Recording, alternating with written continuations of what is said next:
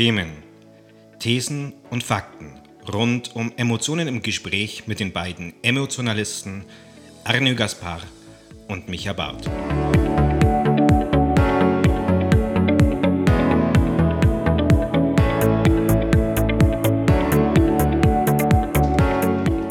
Hallo Arne. Micha, hi.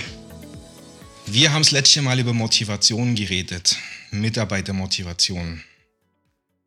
Und wir haben gerade darüber gesprochen, dass letzte Woche habe ich einen Post gemacht auf LinkedIn.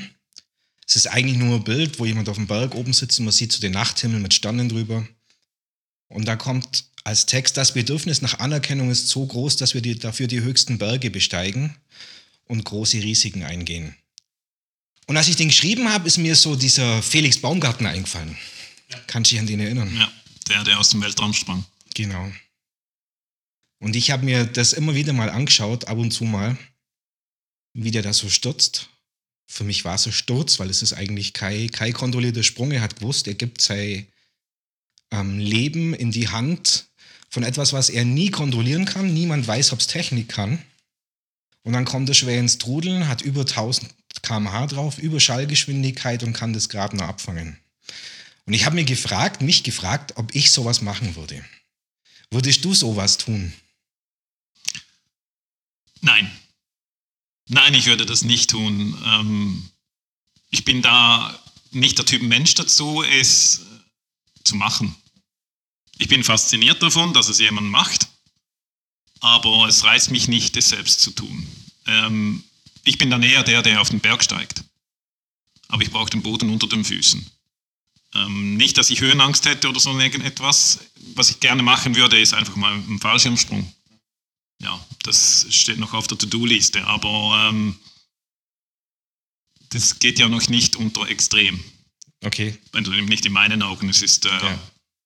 ja, allzeit erprobt, sage ich jetzt mal. Klar kann immer etwas schief gehen dabei, aber das, was der Felix da, Felix Baumgartner gemacht hat, das ist ja auch etwas, was sehr speziell ist. Ich glaube, ähm, wir Menschen riskieren eigentlich sehr oft unser Leben unbewusst. Jeden Tag, wenn wir ins Auto einsteigen und irgendwo hinfahren, riskieren wir unser Leben. Die Möglichkeit im Verkehr, im Autoverkehr zu sterben, ist sehr hoch. Ähm, wenn wir in Flieger einsteigen, haben wir mehr Angst, obwohl da die Wahrscheinlichkeit deutlich kleiner ist. Gibt es für dich so einen Punkt, wo du sagst, dafür würde ich was riskieren, dafür würde ich mein Leben aufs Spiel setzen? Ein Punkt, ein Punkt für etwas. Ja. Würde ich sicher machen, ich glaube aber, der Punkt ist noch nicht gekommen, okay. wo ich sagen könnte, dafür würde ich jetzt mein, mein Leben einsetzen. Also, mh, mm, ich durfte schon Menschen Leben retten während der Arbeit, aber das war nicht eine Extremsituation von, von meiner Seite her, sondern vom, vom Gegenüber, von dem, dem ich das Leben retten durfte. Ähm, der Felix Baumgartner hat mit seinem Sprung ja auch nicht ein Leben eines anderen Menschen oder eines Wesens gerettet in dem Sinne, sondern er hat sich selbst bewiesen und uns, dass es möglich ist für einen Menschen aus dem Orbit hinaus zu springen und auf der Erde wieder sicher zu landen. Dieser Punkt zu erreichen, wo das Adrenalin dann für andere Menschen existiert und, und, und pulsiert in dem Sinne, den habe ich jetzt so noch nicht erlebt. Ich glaube, das, das Höchste, was ich gemacht habe, wo Adrenalin durch meinen Körper äh, floss, war äh, ein Bungee-Sprung ähm, im, im Merzaskatal im Tessin. An der James Bond-Brücke. Ja, genau. Also am Staudamm. Ähm, das war super, wirklich genial. Ein absolutes geniales Erlebnis. Mache ich auch wieder. Aber das war so etwa das, das Höchste der Risiken, die ich eingegangen bin, äh, was jetzt so diese sportliche oder bewegliche äh, Risiken angehen. Ja. Okay. Würdest du meinen Gedanken unterstützen? Ich beziehe es nicht persönlich auf den Felix Baumgartner oder auf äh, pauschal auf Sportler. Ähm, ich weiß, dass viele Sportler den Beweggrund haben, Höchstleistungen zu bringen und ihre Grenzen zu gehen.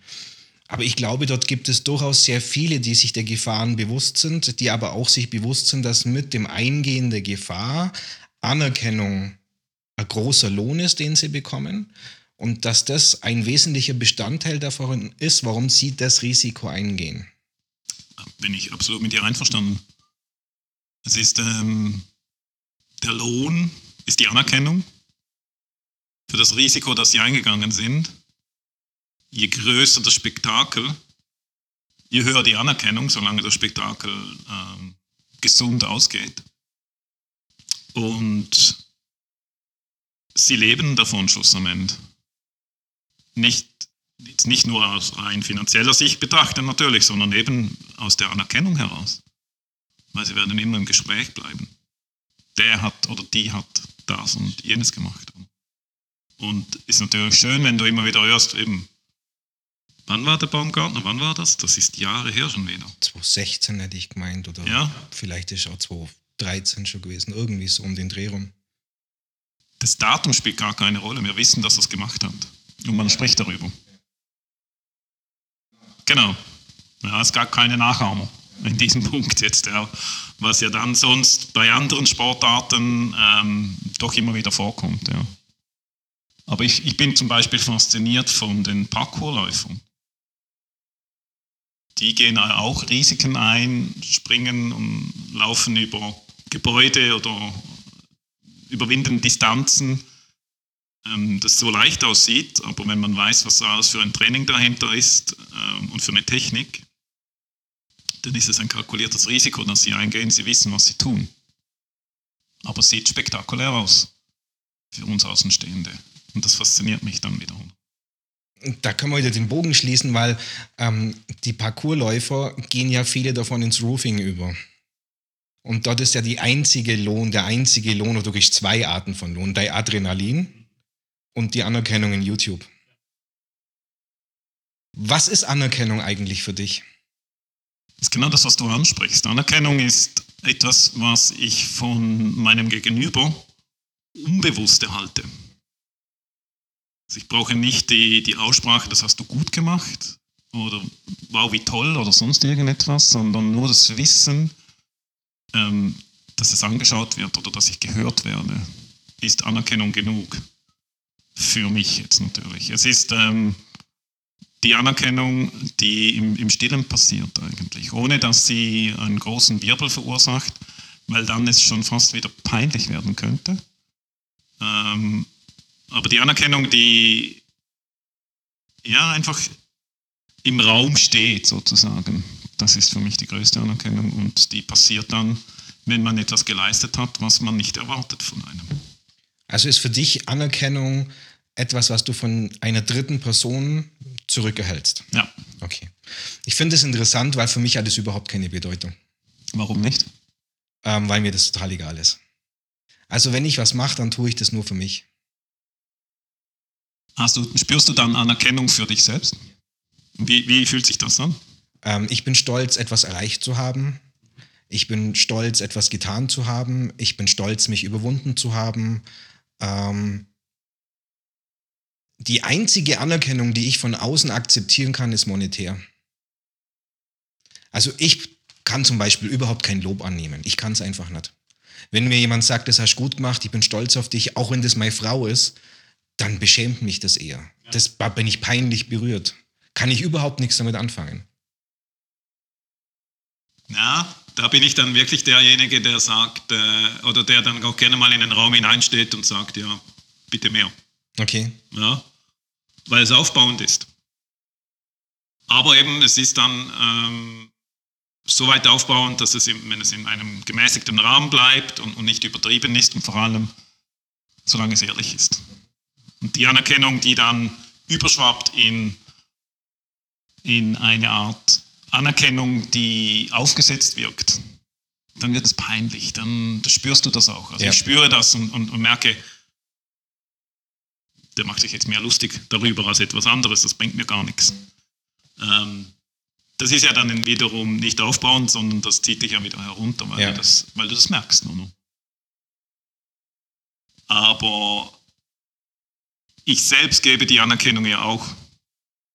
Und darum, glaube ich, ist mir das auch wichtig, dass ich die Anerkennung da eben auch selbst einmal wieder zurückbekomme. Geben und nehmen. Ähm, weil ich gebe gerne Anerkennung, und das habe ich schon immer gemacht, auch in den Führungspositionen drin, um wirklich den, den, den, die Wertschätzung und den Respekt dem Gegenüber zu zeigen, dass er eine gute Leistung gemacht hat. Und nicht nur mit ihm zu sprechen, wenn es darum geht, ähm, seine Fehler aufzuzeigen und zu zeigen, du, das nächste Mal machst du es dann so und so oder diesen, diesen Weg durch und ähm, machst es besser, sondern das ist ja das Schöne, wenn man hinstehen kann und jemanden anerkennen kann für seine tolle Leistungen und ihn damit noch mehr unterstützt und stärkt, um für die Zukunft das Gleiche nochmals zu tun oder sogar noch besser daraus zu werden. Da kommen wir zum ganz wesentlichen Punkt für mich und das, äh, darum habe ich den Post am Anfang erwähnt. Es ging um die Art der Anerkennung, die ähm, jemand erhält. Ähm, ich habe auch immer sehr gerne gelobt als Führungsposition, als Führungspersönlichkeit. Ähm, aber ich neige auch dazu, Dinge, die täglich passieren, als selbstverständlich zu nehmen, obwohl die alltäglichen Erledigungen ja sehr viel mehr Leistung und Einsatz erfordern als jetzt herausragende Sachen. Und ich habe einen Kommentar unter dem Post bekommen, wo es darum ging, wie wichtig Anerkennung im Geschäftsleben ist. Und weil ich das nicht so ganz verstehe für mich, ähm, was sie meint, wie wichtig das ist, habe ich ihr die Frage gestellt, in welcher Form die kommen muss. Muss die jetzt rein verbalisiert werden oder muss die emotional erfolgen? Wie war das für dich, als du noch keine Führungsposition hattest? Die meiste Anerkennung, die ich dann erhalten habe als Mitarbeiter, war, war einfach verbal. Das hast du gut gemacht. Sieht toll aus. Ähm, hast du schön erreicht. Vor der Zeit. Oder sonst irgendwie etwas es war nie ähm, irgendwie so, dass ich sagen musste, oh wow, das, daran mag ich mich jetzt ganz genau erinnern, weil es dann ja eben emotional gewesen wäre und das habe ich aber nicht gespürt. Also diese wirklich tiefe und, und, und wahre Anerkennung, wo du sagen kannst, ja genau, jetzt hast du es gefunden, jetzt hast du den Dreh raus, man anerkennt das, was du tust. Und wie ist es jetzt, wenn du in Unternehmen drin bist und Coaching machst? Was ist deine Anerkennung, die du zurückbekommst oder die du dir wünschst? Ja, ist ein wesentlicher Punkt, warum ich das ganze äh, Business gestartet habe, um die Anerkennung spüren zu können, äh, zurückzuerhalten. Weil das ist etwas, was für mich sehr wichtig ist, was ich anfangs gesagt habe, eben die Anerkennung zu spüren, ist in dem Moment, wenn man hört, dass das Coaching einen Erfolg hat und der, der Führungsverantwortliche, der dich engagiert hat, äh, auf dich zukommt von sich aus, ohne dass du ihn darum bittest und sagt, hey, toll, ich hätte das nie erwartet, das hat super funktioniert.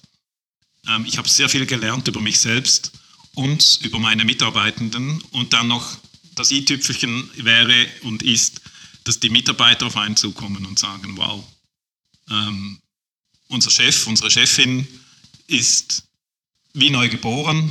Wir funktionieren ganz anders miteinander im Team.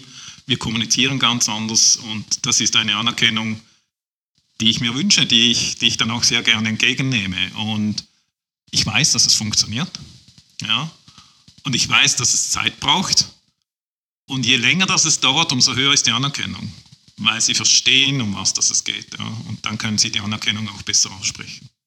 Ich habe vor kurzem einen Fall gehabt, da war ich bei einem Kunden schon ein paar Wochen her. Ähm, wir haben, es ging um eine Thematik darum, dass Teams nicht sauber zusammenarbeiten. Er wollte umstrukturieren, wusste nicht wie. Äh, ich habe dort einige Wochen mit ihm zusammen die Teams analysiert. Wir haben das Ganze organisiert, wir haben es umstrukturiert. Ähm, und ich habe mit ihm im Vorfeld vereinbart, weil es für mich persönlich ein sehr wichtiger Kunde war, ähm, dass ich 50 ähm, Prozent meines Angebots berechne zu Auftragsbeginn und die restlichen 50 Prozent bezahlt er nur, wenn er zufrieden ist mit meiner Arbeit nach Auftragsende. Und ich bin dann nach einigen Wochen dort raus und habe nie Feedback von ihm bekommen. Läuft gut, gefällt mir, passt mir. Ähm, und dann habe ich mir gedacht, okay, es ist auch ein Feedback, keins zu bekommen. Anscheinend muss ich was verkehrt gemacht haben. Zwei Wochen später schaue ich aufs Konto, dann hat er überwiesen die zweite Rate und nochmal eine zweite Überweisung, wo er 10% obendrauf gelegt hat. Kein Wort. Kein Ton, kein Anruf, keine Mail, nichts. Zwei Tage später ruft mich der Buchhalter an und sagt, es tut ihm leid, sein Chef ist manchmal ein bisschen komisch. Wir waren sehr zufrieden mit ihrer Arbeit. Deswegen hat der Chef mich angewiesen, nochmal was nachzubeweisen. Ob ich ihm dafür auch eine Rechnung stellen könnte, gar kein Problem, habe ich gemacht. Aber das war mir, mir persönlich deutlich wichtiger, als wenn du mal dreimal gesagt hättest, hast, hast du toll gemacht. Angenommen, du könntest dich jetzt entscheiden, 10% mehr Gage oder ähm, eine Viertelstunde nette Worte? Zu geben oder zu erhalten? Zu erhalten. Naja, ich wäre für beides. Du musst dich aber entscheiden. Okay. Also rein aus dem, aus dem Bauch heraus bin ich, bin ich für, die, für die Worte. Und am liebsten hätte ich es dann noch schriftlich, weil ich sie mir dann immer wieder äh, vor Augen halten kann, dass ich auf dem richtigen Weg bin, ähm, die Menschen zu bewegen, mit denen ich zusammenarbeite. Weil dann spüre ich, dass, ich, dass da meine Passion wirklich durchkommt und dass es verstanden wird, um was das es geht. Und ich habe mein Unternehmen gestartet mit dem Ziel, ähm, Menschen zu verändern, zu unterstützen, ihnen zu helfen, besser miteinander rauszukommen während der Arbeit.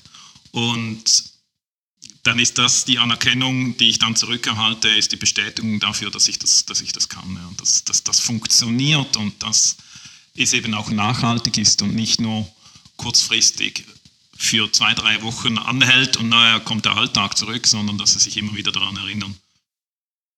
Und wenn sie eine Anerkennung aussprechen, dann ist es halt so, dass das einfach auch für sie nachhaltiger bleibt. Das ist wie, als wir das letzte Mal über Lohnerhöhung gesprochen haben. Lohnerhöhungen sind schön. Nach zwei Monaten brauchst du wieder eine Lohnerhöhung, weil du denkst, du hast keine Lohnerhöhung erhalten. Aber eine Anerkennung, die ehrlich ist und die du dann eben auch aussprichst, die wirkt nach. Die bleibt dir, also mir als Empfänger, aber dir auch als Sender, bleibt die länger nachhaltiger vorhanden als eben 10% mehr ähm, vom finanziellen. Das verliert der, der es sendet. Du empfängst es. Ja. Wo es dann auch immer hinwandert, wahrscheinlich wieder bei dir jetzt ins, ins Unternehmen hinein, ähm, bringt dir sicher auch etwas, aber es verliert sich dann auch wieder. Okay. Ich stelle mir gerade die Situation vor, wir beide würden in derselben Firma arbeiten, hätten denselben Vorgesetzten und der will uns Anerkennung schenken. Und ähm, er würde Anerkennung schenken auf nur auf deine oder auf meine Art. Wäre schwierig, oder? Ja, wäre einer von uns beiden würde gehen. Ja. Weil, weil er nicht zufrieden ist mit dem, was er erhält. Definitiv. Ähm, es spielt gar keine Rolle, was für eine Anerkennung jetzt äh, sendet kommuniziert, was auch immer. Aber einer von uns beiden wäre nicht zufrieden. Definitiv. Was müsste der tun? Den Mittelweg finden. Entweder den Mittelweg finden, für uns beide zu halten, oder sich äh, hinterfragen, mit wem kann ich denn besser zusammenarbeiten? Mit wem ist meine Persönlichkeit oder seine Persönlichkeit dem, dem Führungsverantwortlichen näher, um erfolgreicher zu sein in dem Sinn? Ich glaube, das ist eine, eine Frage, vor denen viele Vorgesetzte stehen. Die Frage, ich habe ähm, einen Top-Angestellten, von dem ich weiß, der kann das, der bringt Leistung, der ist gut, aber ich sehe, der könnte viel mehr, tut es aber nicht. Und ich habe daneben jemanden, der auch gut ist und der sich voll reinhängt und gute Ergebnisse liefert. Die Frage ist, wie kann ich das ändern oder was kriege ich raus, damit ich die richtige Motivation liefere? Was muss so ein Vorgesetzter tun? Für beide. Ganz wichtig wäre auf jeden Fall einmal, dass er, dass er sich selbst fragt, was will ich denn? Was will ich als Vorgesetzter? Und wenn er diese Frage beantwortet hat, geht er auf die Mitarbeiter zu, spricht mit ihnen einzeln, findet heraus, was will der Gegenüber und wie kriege ich es dann hin? Der Micha, dem muss ich ähm, jedes Jahr oder alle halbe Jahre ein, ein Hunderter mehr hinblättern. Und der Merne, dem muss ich immer wieder sagen, dass er auf gutem Weg ist, dass er das gut macht, ähm, dass mir gefällt, wie er arbeitet, etc. Das muss er auch alle halbe Jahre oder jedes Jahr machen in dem Sinne. Aber wie, wie schafft er es, dass er äh, für beide da ist? Und diesen Weg zu finden, das ist sicher eine große Herausforderung. Ich kann dir jetzt nicht eine, eine Lösung hinblättern, weil die Persönlichkeiten so unterschiedlich sind. Der Mittelweg zu finden, ist, glaube ich, in, in diesem Punkt nicht der richtige Weg, sondern ich würde mich für einen der Mitarbeitenden entscheiden und dem anderen aber einen guten Abgang geben und unterstützen, was auch immer nachher kommt in dem Sinne. Aber die Unterschiedlichkeiten sind, sind da aber dann zu groß in meinen Augen, um zu sagen, das ist wirklich ein gutes Team, dass es funktioniert ineinander. Wenn es jetzt nur um die Anerkennung geht, unabhängig von den Leistungen und was sie tun. Aber von den Anerkennungen her driftet er wahnsinnig weit auseinander. Und wenn er das Team wirklich zusammenhalten will, längerfristig, dann braucht er Gleichgesinnte. Ich bin immer ein Fan, hm, ich bin ein sehr individueller Mensch, das weiß ich. Und darum stoße ich auch manchmal irgendwo an. Ähm, ich bin ein Fan von Individualisierung. Ich hatte selber so einen Fall, das war 2004 oder 2005. Ich hatte ein gutes Team, die von denen alle bis auf einer so waren wie ich. Die waren alle sehr monetär motiviert. Ähm, natürlich habe ich die gelobt, keine Frage. Aber ich hatte einen Mitarbeiter, von dem wusste ich, der ist ganz toll. Aber alles Monetäre hat bei ihm nicht funktioniert. Und ich habe mir dieselbe Frage gestellt, was ich tue, und habe ihn mal am Abend eingeladen. Wir sind zusammen, haben grilliert, haben schön gegessen miteinander, ähm, haben über das Thema überhaupt nicht gesprochen. Ich habe gedacht, vielleicht sagt er was, vielleicht sagt er nichts und musste dann in den nächsten Wochen feststellen, dass der Typ Gas gegeben hat wie nie zuvor. Und da ist mir aufgefallen, ich kann nicht alle über einen Kamm scheren. Ich muss jeden Einzelnen genau kennenlernen und muss mir von jedem Einzelnen die Information abholen, was hilft ihm, was braucht er.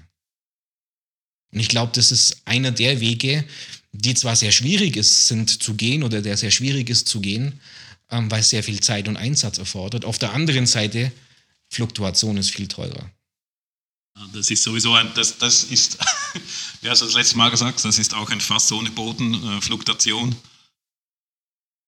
Das können wir gerne in einem anderen, in einer anderen Folge besprechen miteinander, weil da ist auch ähm, Kommunikation zur Fluktuation ist, ist riesig in diesem Punkt. Aber ich gehe mit dir einher von dem Individuellen in jedem Menschen und wie du es jetzt erlebt hast und erzählt hast mit diesem Mitarbeiter, der wohl monetär eigentlich motiviert ist, aber durch einen Grillabend noch mehr Leistung erzeugen kann, zeigt ja auf, dass es den Menschen eben auch aufgezeigt werden kann, dass sie durch Anerkennung, durch ein Gespräch, durch einen Grillabend eine ganz andere Beziehung zum Vorgesetzten aufbauen können ich bin jetzt nicht der Riesenfan davon, dass, dass ähm, im Privaten man sich auch noch oft trifft und miteinander rauskommt, je nachdem, was für ein Business das man betreibt. Aber die Gespräche suchen und zuhören, was das Gegenüber zu erzählen hat und was für ein Typ Mensch das er ist, das ist ganz wichtig. Und das braucht Zeit. Wie du es erwähnt hast, dass man die Zeit sich auch nimmt. Und oft geht das verloren. Und dann passiert eben das, dass man nur monetär nachschiebt, sozusagen, um ihn zu motivieren, weil das geht mit einem Klick. Aber die Gespräche, die brauchen Zeit. Und man muss zuhören können und verstehen können, was der Gegenüber äh, einem erzählt, um dann auch wirklich daraus etwas machen zu können. Ich habe eine Studie, ähm, über die rede ich immer wieder sehr gerne. Dort wurde abgefragt bei 500.000 Angestellten in ganz USA. Und zwar vom Top-Management bis hinunter zum niedrigsten Level in verschiedenen Firmen, in verschiedenen Industrien, in verschiedenen ähm, Themen, Kundenthemen, was den Leuten wirklich Motivation bringt, um mehr Einsatz zu bringen. Und Nummer eins der Antwort mit 23 Prozent war ähm, Sinn in dem, was sie tun. Sinn in dem, was sie tun, kann der Arbeitgeber nicht geben. Das muss ich mir als Arbeitnehmer selber auswählen. Aber die Nummer zwei mit 17 Prozent war Anerkennung. Und erst auf Platz 8 und 9 kamen Geld und Beförderungen.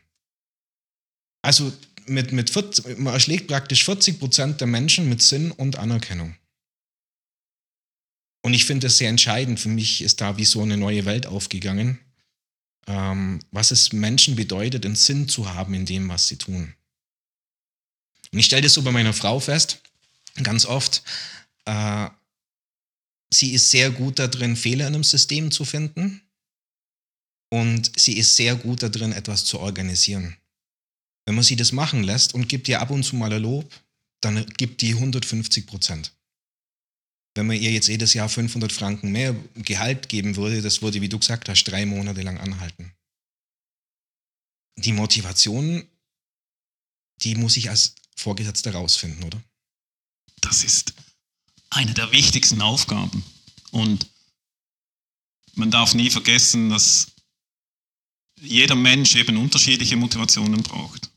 Aber vor allem auch nicht, nur weil jetzt jemand Neues ins Team hineinkommt, dass der eben genau gleich tickt wie die, die schon hier sind und man ihm einfach die gleichen Anerkennungen geben kann. Sondern jeder neue Mitarbeiter bedeutet wieder Zeit investieren, um herauszufinden, was für ein Typ Mensch ist da gegenüber. Außer ein bisschen Eigenwerbung. Man kommt auf dich zu oder auf mich und bespricht sich vorher mit uns, um herauszufinden, was für ein Typ Mensch ist denn das, der da zu uns ins Team kommt. Passt der überhaupt? Funktioniert das mit denen, die bereits hier sind? Was brauchen die für einen Mensch? Was braucht das Unternehmen für einen Menschen?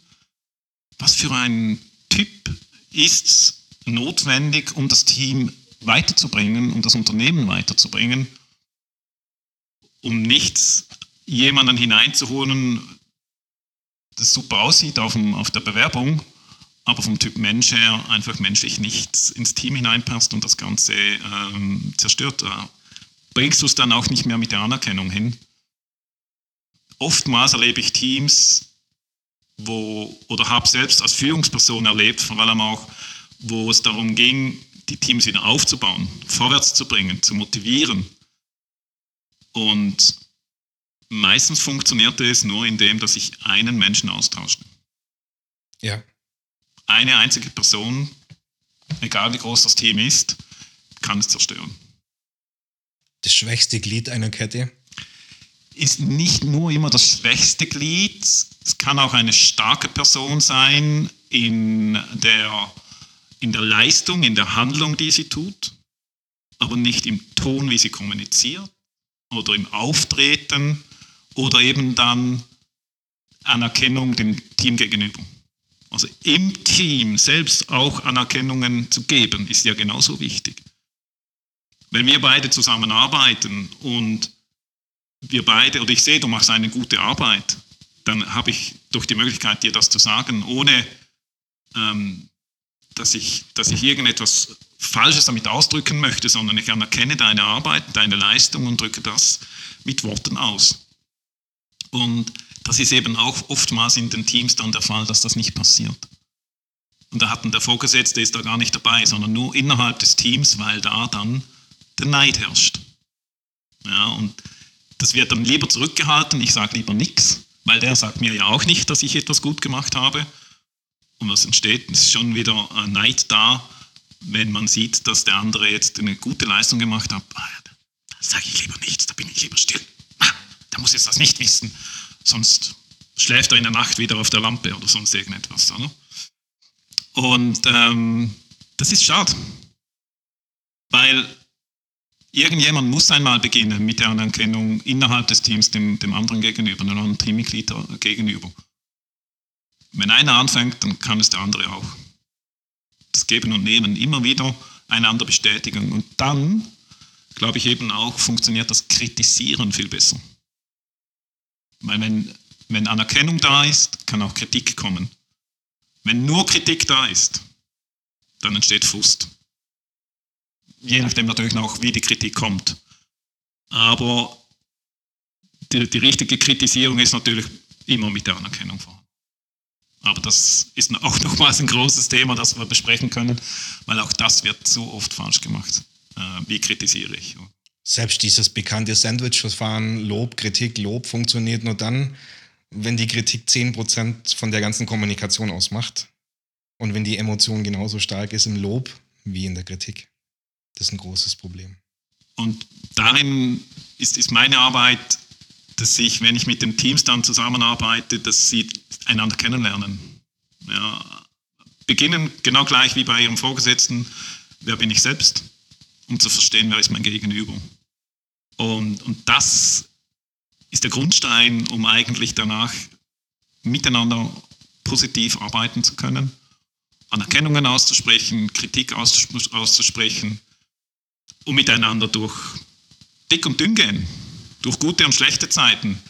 Ähm, und gerade in meinem Bereich der Gastronomie oder Hotellerie dann durch stressige Phasen, Saisons, Mittag, äh, Mittagsservices, wo, wo du einfach nur noch Menschen siehst und nicht weißt, wie, ähm, wie die Teller aus der Küche kommen und zum, zum Gast und wieder zurück und das Lächeln bleibt. Das funktioniert nur, wenn du verstehst, wer du bist, was du machst und wer das Gegenüber ist in deinem Team. Und dann, ja, dann funktioniert das wie am Schnürchen. Es bleibt eigentlich nur so am Schluss zum Sagen, wir alle sind Menschen, wir alle haben ganz individuelle persönliche Bedürfnisse. Die muss ich als Vorgesetzte kennenlernen, die muss ich kennenlernen wollen und die muss ich auch erfüllen wollen. Und das klappt meistens, nicht immer, aber es klappt meistens sehr erfolgreich. Du sagst da etwas ganz Wichtiges. Erfüllen wollen als Vorgesetzter. Und nicht nur einfach Vorgesetzter sein, weil es schön ist oder weil es eben auch nochmals etwas mehr Lohn gibt. Das Wollen steht darüber. Wenn du das nicht willst, dann bist du fehlplatziert. Ja. Super. War ein tolles Gespräch, Anne. Ja, vielen, vielen herzlichen dir. Dank. Und ich hoffe, unseren Zuschauern hat es gefallen. Und wir hören uns dann wieder demnächst. Sehr gerne, Micha. Hab eine gute Woche. Danke. Ciao.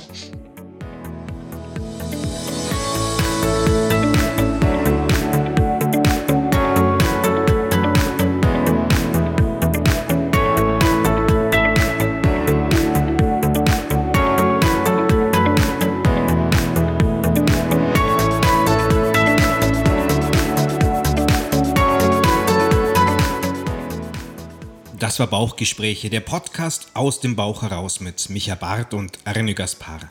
Hinterlasse uns doch bitte einen Kommentar und oder eine Bewertung und folge uns auf deinem Lieblings-Podcast-Kanal. Dankeschön und bis zum nächsten Mal.